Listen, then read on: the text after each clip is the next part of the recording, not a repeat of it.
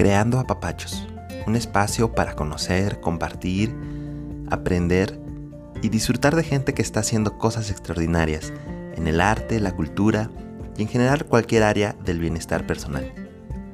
Nuestra invitada de hoy, Isabel Torres, desde Yucatán, México.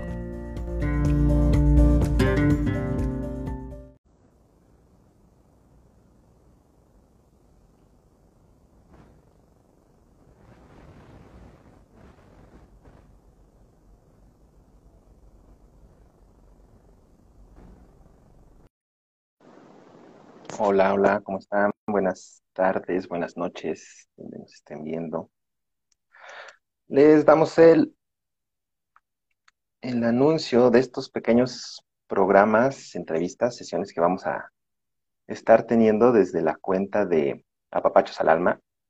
Sesiones que le pusimos como nombre Creando Apapachos. Vamos a estar platicando con diversas personas que que están relacionadas con el tema del arte, de la cultura, del bienestar, y que conversaremos con ellas sobre las herramientas que les han funcionado para tener mejores resultados en su trabajo, para estar conectados con lo que ellos están haciendo y que nos compartan sus técnicas, sus tips para poderlos nosotros aplicar en nuestro día con día. Y en esta sesión vamos a estar platicando con una muy querida amiga, Isabel Torres, que eh, ella es una artista dedicada a la pintura de Yucatán, de México, que tiene la carrera de arquitectura y se dedica al tema de, del arte, de la pintura, sobre todo en acrílico. Entonces vamos a nada más a, a unirla a Isabel para poder iniciar la entrevista. Hola a todos los amigos que, se conectan desde México, desde Colombia, veo por allá Joaquín. Y ya está con nosotros Isabel Torres. ¿Cómo estás, Isa? Hola, ¿me escuchas? Te escucho perfecto. ¿Tú nos escuchas bien? Sí, súper bien. ¿Qué tal? ¿Cómo está Yucatán? Lleno de calor, mucho calor. ya me imagino. Este, pero bien, todo bien, todo a gusto. Sí, todo a gusto, pero muchísimo calor. Ir viendo aquí. Pues, muchísimas gracias por ser nuestra invitada en esta sesión de Creando Apapachos. Y este, y pues vamos a empezar para que nos platiques un poquito de ti, de lo que haces, de cómo lo, lo, has trabajado y sobre todo que nos dejes buenos tips. ¿Te parece? Sí, perfecto. Bueno, lo primero que yo te quería preguntar era, ¿a qué edad tú iniciaste con el tema de la pintura? Con el tema de poder expresar algo, ¿no? Supongo que son sentimientos, supongo que son ideas, a través de la pintura. Mm, bueno, empecé desde que yo tengo memoria, desde niña, yo no me acuerdo, pero mi mamá me contaba que desde que tengo tres, cuatro años, en lugar de a veces agarrar muñecas o algo así, agarraba papel, hojas. Pero en mi conciencia, creo que en la adolescencia, como buscando una identidad o cómo desahogarme, fue como a los 12, 13 años que como que empecé a tomar conciencia de lo que me apasionaba. Sí.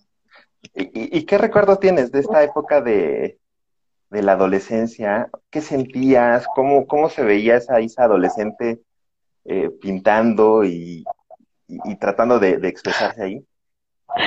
Pues creo que tenía miedo porque a veces uno como que sabe qué es lo que le llena o qué es lo que a lo que le tira, ¿no? En qué se siente bien, qué es lo que le apasiona, pero cuando eres adolescente o a cualquier edad, yo creo que a veces te da miedo aceptar en qué te puedes desahogar. Por ejemplo, sobre todo en el mundo de las artes, el diseño, eh, la música, el teatro, la pintura, la estética como el maquillaje o, bailar o algo así, a veces uno reprime eso porque tiende a ser como un tabú o criticado por la gente. Entonces sí me sentía muy bien de adolescente al empezar a pintar, pero sentía así como, ah, como una inseguridad, ¿no? De, de si soy buena o no, pero creo que al final fue como, como empecé por un desahogo más que por saber si era buena o no. Claro, claro, y creo que eso es, eso es eh, has dado en un punto clave, ¿no? Eh, no necesariamente el tema de, de, fluir con el arte o de fluir con alguna disciplina es eh, considerarse bueno, ¿no? Considerarse que, soy excelente o nací con un talento ideal, sino tratar de desahogar algo, ¿no? Exacto. Sí, porque creo que los seres humanos eh, de alguna manera tenemos que desahogar lo que sentimos. Hay gente que es buena en matemáticas, hay gente que de verdad es muy buena para, no sé, para enseñar, para inglés.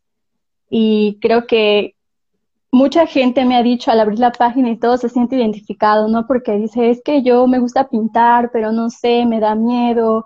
Y sobre todo en la edad que yo empecé en la adolescencia o de niña, sí me han preguntado, no sé, mamás de, de, de personas, de niños o, amigas que tienen hijos o algo así. Y es cuando a mí me hubiera gustado que alguien me hubiera dicho, ¿no?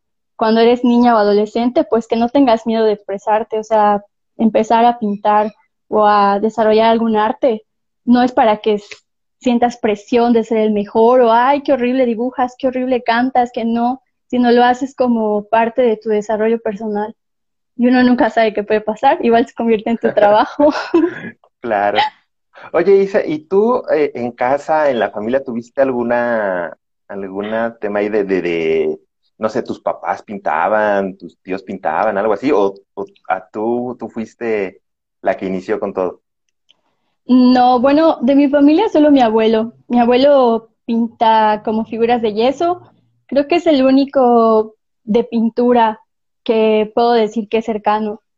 Sí, de, mis primos, mis tíos, mi papá, no, para nada. de porque hecho, eso creo que también es, es un tema pues, interesante, ¿no? No, no necesitas venir de, de, una familia de músicos o de una familia de bailarines o de... O sea, no, no lo debes de traer en, necesariamente, ¿no? En, en casa, sino si es algo que te gusta, que te apasiona, pues sin miedo, ¿no? Sí, exacto, sobre todo porque a veces las personas somos tan distintas que luego me pasa mucho el tabú de igual, por ejemplo, ah, tu papá es tal profesión, ¿no? O tus papás son súper matemáticos, así, ciencias exactas, y uno así como que con el arte o su lado súper artístico de diseño, yo creo que igual eso es lo que hay que incentivar ahora, que en la edad de elegir lo que te gusta, lo que quieras trabajar, no te guíes por a veces un camino que te tienen trazado, sino por lo que a ti te gusta. Porque, por ejemplo, en mi familia, nadie, mis papás tienen completamente otras aficiones y otras carreras. y ya entrando un poquito en lo que es pintar, ¿no? En, en, lo que es ejecutar el arte, hay un, creo yo, no sé si lo compartas, un estado de la mente, del cuerpo, diría que hasta del alma, donde entras como en, estado de flow, en estado de que ya estás fluyendo, ¿no? Y, como que te desconectas, como que estás ahí, pero no estás, ¿no? Y, y el trabajo fluye, ¿no? Supongo que en tu caso la pintura fluye y, avanzas mucho mejor. ¿Sí lo has sentido así? ¿Lo, ves así? Sí, es como, ah, como entré en un trance, no sé, porque por ejemplo, a mí la pintura, yo creo que la gente que nos está viendo y así se siente identificado con lo que le gusta hacer. Cuando te gusta algo, sea que estés triste o feliz o, o de verdad, yo he pintado llorando, así he pintado y están mis lágrimas chorreando, así casi casi lo uso como para mezclar la pintura, ¿no? Entonces, de verdad, es, es muy bonito porque, porque lo que sea que, que estés haciendo, ahí te desahogas desahogas tus sentimientos, si estás feliz, si estás triste, es un desahogo increíble. Y creo que la gente, ya sea que cocine, que escriba, que cante, em, sea lo que sea que haga, yo creo que todos como que podemos identificar ese trance, ¿no?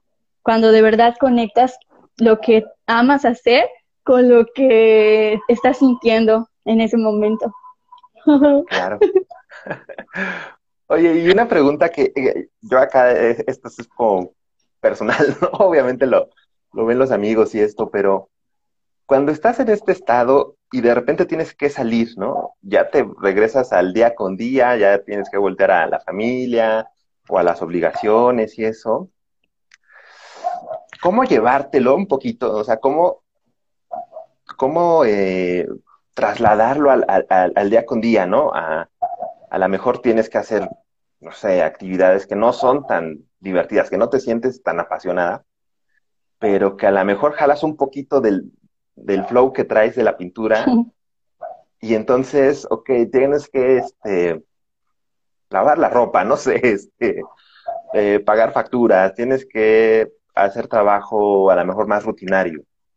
sin embargo, lo empujas un poquito con este flow y, y te sientes un poco más vivo, yo creo, ¿no? ¿Cómo, ¿Cómo tú le haces para poder trasladar esta energía que te da la pintura a los otros aspectos de tu vida? Pues es difícil porque creo que, bueno, no difícil, sino creo que uno aprende a adaptarse. Por ejemplo, pues si, si tienes una pasión por un arte, la música, la pintura, eh, bailar, cantar, pues no puedes estar todo el tiempo así 24 horas haciéndolo, ¿no? así lavando mi ropa. no sería sano, o trabajando en otra cosa, o, o así, cualquier cosa no puedes hacerlo todo el tiempo. Pero yo creo que nunca dejas de ser creativo. Yo creo que a mí, en lo personal, la satisfacción que me da pintar, saber que luego de un día estresante en la oficina o, o que, no sé, fui a hacer diligencias o después de eh, hacer las labores de la casa o algo así, saber que tengo ese desahogo es como, como aliviando, ali, o sea, como un alivio, como una terapia para mí.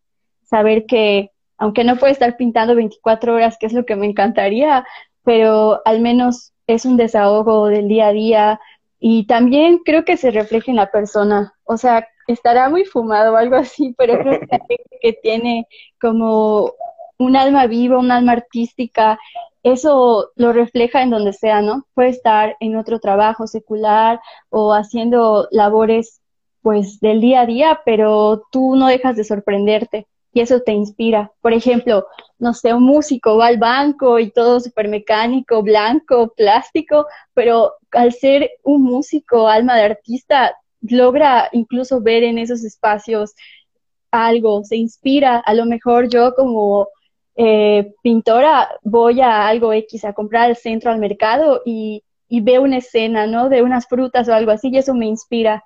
Entonces yo creo que es cierto, el flow que tienes al hacer lo que te apasiona, tú lo transmites a donde sea que vayas. De verdad es como inspiración, yo lo agarro más como inspiración. O a lo mejor tuve un día asqueroso, muy feo, triste, llorando, y llego y pinto y me desahogo. Es toda una terapia y nunca te separas de lo que te apasiona hacer, sea sea lo que estás haciendo. Qué bonito. Y, justo, por eso el tema de, tenerte a ti como artista, ¿no? Más allá de como amiga, como artista, eh, en este espacio, ¿no? Que, va dirigido a, pues, ayudarnos, ¿no? A, a, a, a lo mejor a encontrar herramientas que puedan ser útiles porque puede haber gente que a lo mejor dice, ok, yo no me siento tan a gusto meditando media hora porque sentado ahí con los ojos cerrados me quedo dormido, ¿no?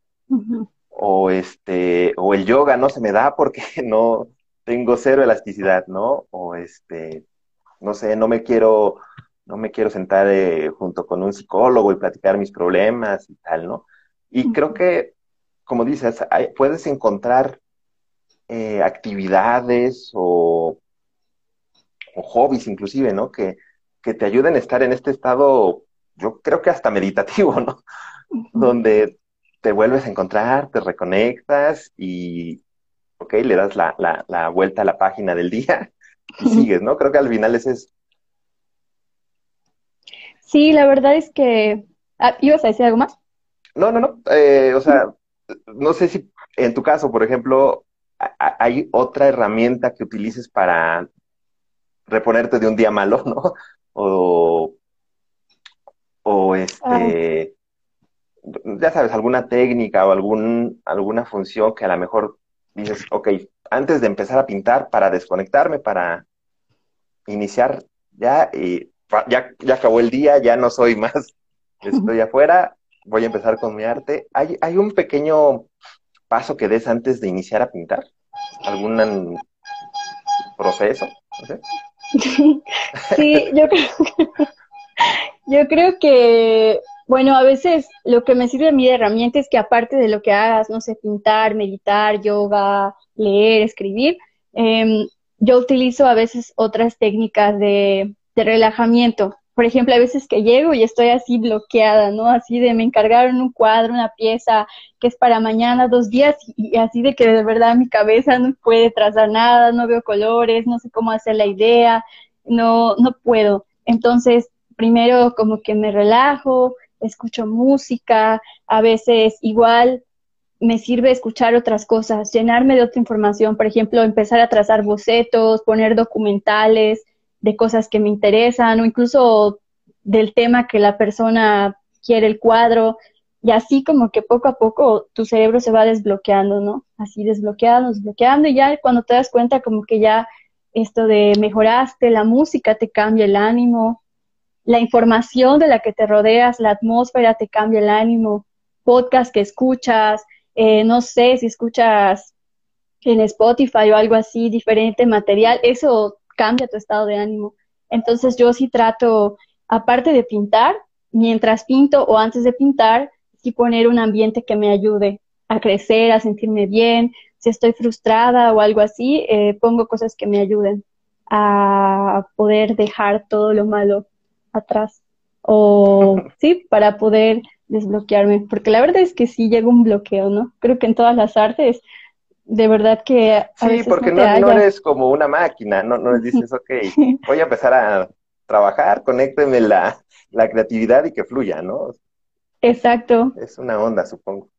Sí, o a veces te encargan algo, no sé, un cuadro y la gente luego, a mí me gusta que me den sus ideas y a veces piden cosas que, que digo, ay, ¿cómo conecto estas ideas? De verdad, cosas muy difíciles. Y ahí es cuando, cuando te bloqueas pero creo que el primer paso para desbloquearte, sea lo que hagas, es nutrirte de cosas, música, información, documentales, incluso tirarte en el suelo y así como dormir un rato. Tienes que estar bien con tu cuerpo, con tu mente para poder eh, hacer lo que, lo que amas, ¿no? Incluso si es triste, si te sientes triste. sí, y bueno, llegando a este tema de los sentimientos, ¿no? Yo te quería preguntar, eh, ¿es tal cual que existan emociones, sentimientos que tú crees que hayas liberado a través de la pintura, pero que no hayas podido liberar a lo mejor platicándolo con alguien o escribiéndolo o, digamos, a través de otras eh, formas de, de expresarte, sino que dices, esto es por la pintura, esto lo hago a través de la pintura y con esto me ayudó a a lo mejor a, resolver o a sacar un tema que no lo hubiera podido sacar de otra manera. Sí. Podríamos platicar de algo. sí, yo creo que yo he intentado escribir, de hecho tengo como mis escritos, pero no me, no es lo mismo. O sea, como que lo dejo, ah, y me desespero y lo tiro, ¿no? Si escribo o igual he intentado, ¿qué más? Aparte de escribir, a veces cantar y así, y sí ayuda, pero yo creo que cada persona tiene diferente, no sé, ese clic que hace con algo. Y por lo menos a mí no, no he podido con otras maneras liberar como lo libero con la pintura. De verdad que, o sea, la gente a veces no lo cree cuando pongo la página. Acrílico, o óleo mezclado con lágrimas, porque de verdad, o sea, es una manera de que, de que no pones todo el corazón. Sí, con la pintura creo que me desahogo muchísimo. No es lo mismo a veces cuando yo me siento mal o bien escribir y sí me desahogo, pero con la pintura siento que lo puedo expresar con los colores, con los trazos, con la fuerza de, de cuánta agua le pones, qué pinceles usas, si estoy así, ah, le pongo pintura y queda textura, o si no, no. O sea, creo que es algo extraño, pero sí con la pintura yo creo que he encontrado mi manera de, desahogarme, aun cuando estoy triste o, incluso cuando estás feliz. En todo momento. Y, podrías decir que, no sé, que si te, y, si inicias triste, el resultado de tu trabajo lo notas así no sé, no, no, no, no, no conozco el proceso, ¿no? Pero que inicies triste y digas, ah, bueno, pues hice un cuadro entre gris y negros y quedó como apagado. Y luego inicié muy feliz y tengo el color lleno en toda la pintura. O al final puede variar y inicias triste y haces una pintura muy feliz o no sé. Ah, bueno, no, creo que varía.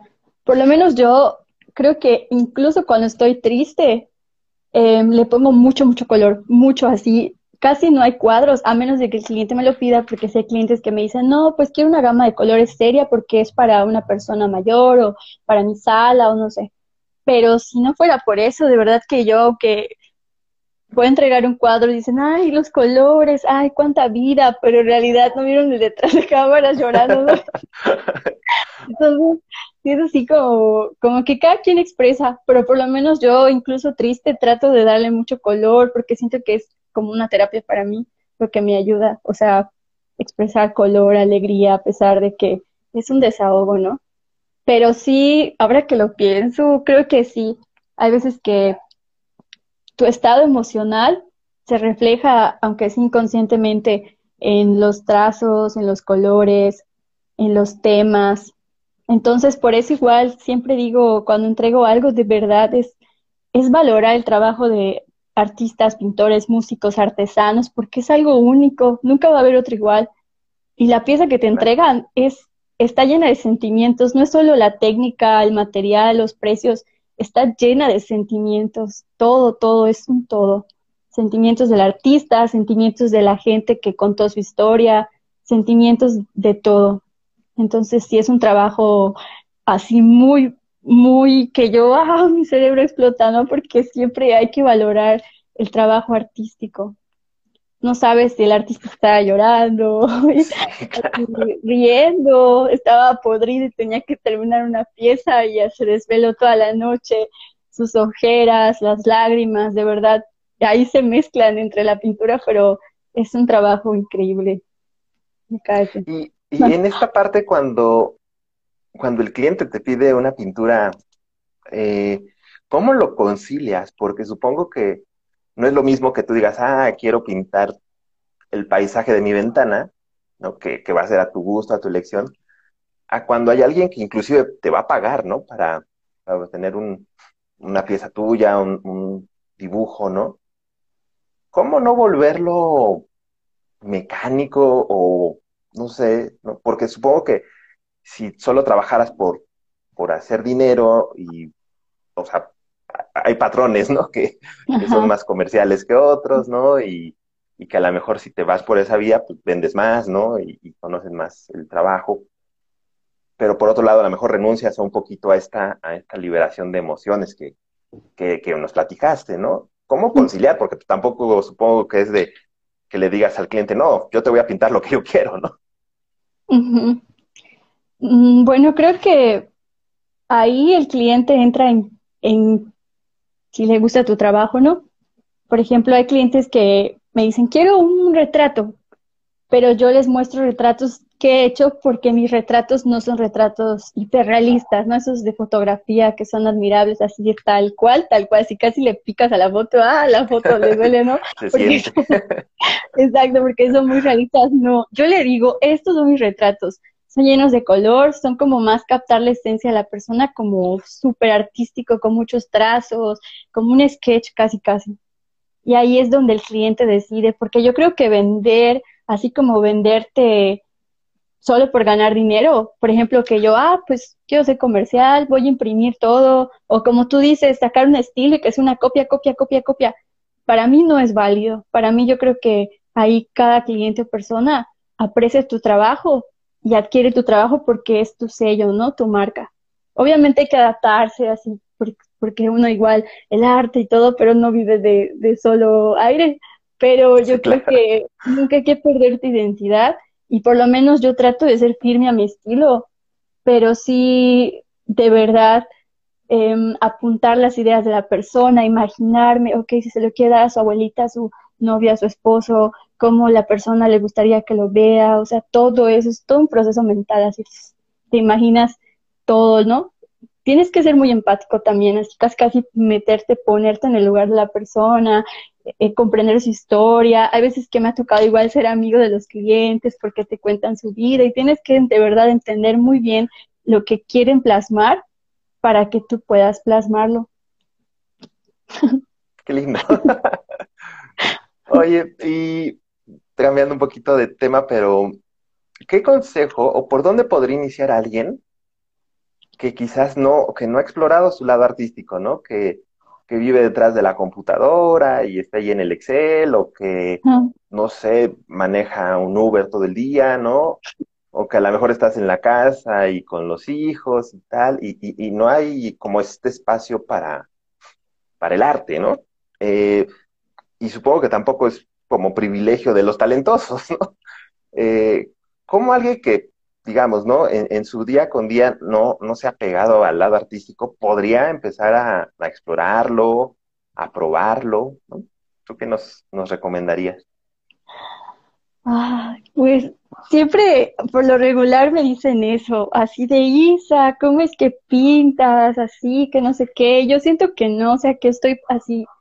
Hay siempre que aprender, que aprender que mejorar y todo, pero es lo que yo les digo. Así que de verdad, no hay dibujo feo. Hay gente cruel, pero de verdad nada de lo que hagas. El arte es muy subjetivo, nada es feo. Es como desahogarse. Si, por ejemplo, una persona que solo ve Excel o, o solo está en otro tipo de trabajo, pero le ha llamado la atención, no tiene por qué bloquearse a las críticas o a los comentarios o a que su familia le diga, ay, mira, estás dibujando. O sea, no es algo totalmente factible y no hay dibujo feo, de verdad, que un una bolita, un palito que hagas así medio chueco, es tu, es tu persona, es tu sentimiento, es lo que quieres expresar, es tu manera de pintar un perro, un árbol, una cara. La práctica sí te mejora mucho, pero de verdad que no, hay que perder ese miedo de de hacer algo solo porque no eres bueno o algo así. Porque si todos tuviéramos ese miedo, de verdad que, que nunca hubiera perfeccionado nada, exacto. Porque yo empecé, de hecho me acuerdo de algo muy cruel, hace, uh, bueno, hace como cinco años o algo así que empecé a vender, hice un retrato y lo subí y me hicieron un comentario muy feo, ahorita, ah, mi lágrima, o sea, muy feo, ¿no? Porque sí estaba así, pues, estaba empezando, la verdad es que no, pero creo que si me hubiera como que traumado y así, nada, ya no voy a hacer retratos tan amorfos o algo así, creo que nunca hubiera seguido. Pero es eso, como que el miedo a atreverse a, hacerlo y que te digan lo que te digan, si tú lo disfrutas, hazlo. No tienes que usar mucho material, por ejemplo, es ir a la tienda, ni siquiera un blog de dibujo, hojas en blanco, colores, acrílico, la pintura acrílica, la acuarela, empiece con eso, es muy fácil, el óleo es muy tedioso, no es gastar mucho material, solo es hacerlo, experimentarlo. Y de verdad que uno nunca sabe tu cuadro así abstracto, con manchones o algo así, le puede gustar a alguien. Le va a gustar a otra persona. Sí, y si no, al menos que te guste a ti. si no, lo ponemos en, tu casa, lo cuelgas de tu casa o algo así, pero de verdad siempre digo eso. Es que no, yo dibujo feo, yo no sé ni hacer una carita con dos bolitas así, una, una boca. No, no hay dibujo feo, no hay dibujo feo. Solo es agarrar y trazarlo y que nadie te diga. Si te dicen que está feo, no está feo. Es lo que tú plasmas. Y todo lo que alguien plasme y, haga no es para nada feo porque es parte de la esencia de la persona. Qué bonito lo dices. Oye, Isa, y bueno, ya para, para ir cerrando el espacio, porque no queremos abusar de tu tiempo, ¿verdad? Este, coméntanos un poco cómo a lo mejor la gente que esté interesada en, en conocer tu obra o a lo mejor eh, como dices, ¿no? En, quiero que me hagan un retrato, tal, ¿cómo te contactan? ¿Cómo es el proceso para, para tener una pintura de Isa? Bueno, pues tengo las redes sociales, que es el Instagram y el Facebook. Y bueno, en el Instagram está mi número de teléfono o eh, pueden dejar un mensaje, igual en el Facebook está para inbox, entonces la gente siempre me contacta por mensaje a veces agarro el WhatsApp y me mando un mensaje o en el Instagram, sobre todo en el Instagram. Me mandan inbox y ahí les mando la lista de precios, los, los colores, las dimensiones, los precios con los tamaños, o a veces igual en Facebook, en bandeja de entrada y ya les envío. Y ya luego de eso, pues, pues hay que asegurarlo, ¿no? Entonces ya pueden esto de acomodar los, los pagos y yo les digo en tanto tiempo y ya. Y pues este, o sea, sí he crecido, ¿no? Porque antes, o sea, como que... No, y, por favor cuéntanos eso, porque yo creo que es otra perspectiva, ¿no? Está el que a lo mejor le da miedo hacer algo, le da vergüenza, ¿no? Y está el que lo hace y a lo mejor hasta lo hace muy bien y dice, ¿y cómo le hago para comer de esto, no? Deja tú de comer tres comidas, que comas una al día, ¿no? Y ya con eso. Entonces, si nos puedes compartir un poquito de, de cómo empezaste a, a monetizarlo, a venderlo, ¿no? Sería buenísimo para la gente que le, que le pueda ayudar. Ah, bueno, sí, yo regalaba mis dibujos. Los regalaba, o sea, hacía algo y toma, o una amiga, ay, es que quiero para un aniversario. Ah, se lo hago gratis, toma, toma. Todo regalaba, así, siempre. Pero un amigo que igual, pues tengo el, el círculo de amigos increíbles que me han sido mi inspiración, así, emprendedores, me dijeron, no, no seas mensa, o sea, empieza a hacerlo en tu página, subes tus trabajos, y yo, lo que les decía hace rato, no, nadie me va a comprar, qué vergüenza, se burlaron de un dibujo que subí, no, qué tal si me piden algo, no lo voy a hacer, que no sé qué, nadie me va a comprar, nadie. Hasta que me convencieron, hice la página, me ayudaron a hacer el nombre y todo eso. Y pues dije, ah, bueno, no pasa nada. Pero de verdad que, no sé, creo que solo es el riesgo, ¿no? Y que uno no desconfíe de sí mismo, porque la verdad cuando desconfías de ti mismo es cuando te da miedo y no. Entonces, cuando me di cuenta y subí un encargo de un familiar, creo que cuando dije, ah, no, ¿qué está pasando? Fue cuando una persona totalmente desconocida, así, ni familia, ni amigo, ni recomendado, nada, compró algo y fue cuando dije, wow, o sea, alguien que no conozco me va a comprar. Y así empecé. Luego una página publicó mis, mis cajitas, ni siquiera cuadros, decía cajitas, o sea, cajitas así de, de mata. Y ya la página, ahí te empieza a seguir más gente que no te conoce, y así, así, así, así, y todo, uh, y miles de cosas. Entonces ahí fue cuando empecé a vender ya.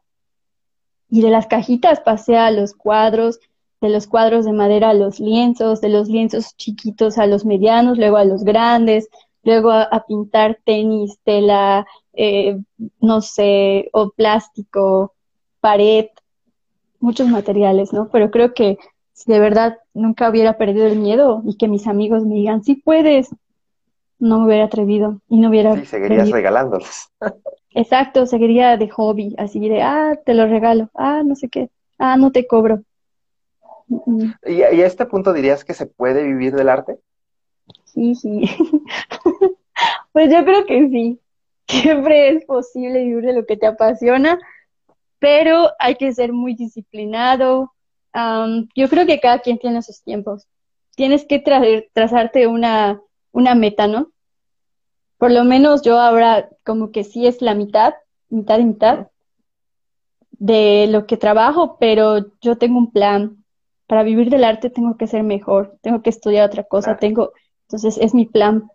Pero yo creo que va a llegar un punto que sí pueda depender totalmente del arte.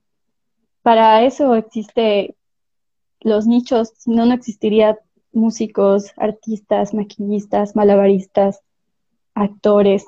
Sí es posible, pero hay que estar consciente de que hay mucha competencia y de verdad que hay que aprender y aprender y que te encuentre trabajando, que las oportunidades, las becas, los cursos, todo, todo te encuentre trabajando. Pero sí es posible que nadie les diga que no, sí se puede vivir del arte, aunque es típico que te dicen que no. trabajo.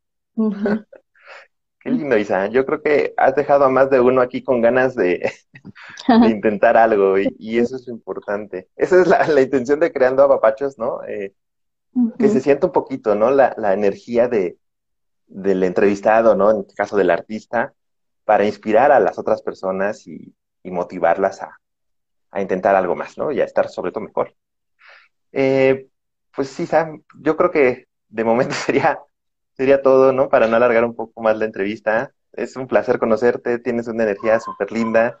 Nos encanta que hayas sido tú la madrina del, del programa y seguro que, que van a llegar para ti un montón de oportunidades y de crecimiento, de clientes, de proyectos, y nos va a dar un montón de gusto verte crecer como artista y como persona y que siga siendo nuestra amiga. Ujú, Gracias. No, gracias. Y a los que comentaron, y así que bonito, ¿no? Y a ustedes, sobre todo, que nos unió la música. Y de verdad para mí es ah, lo máximo, es un placer así. Hasta estaba muy nerviosa.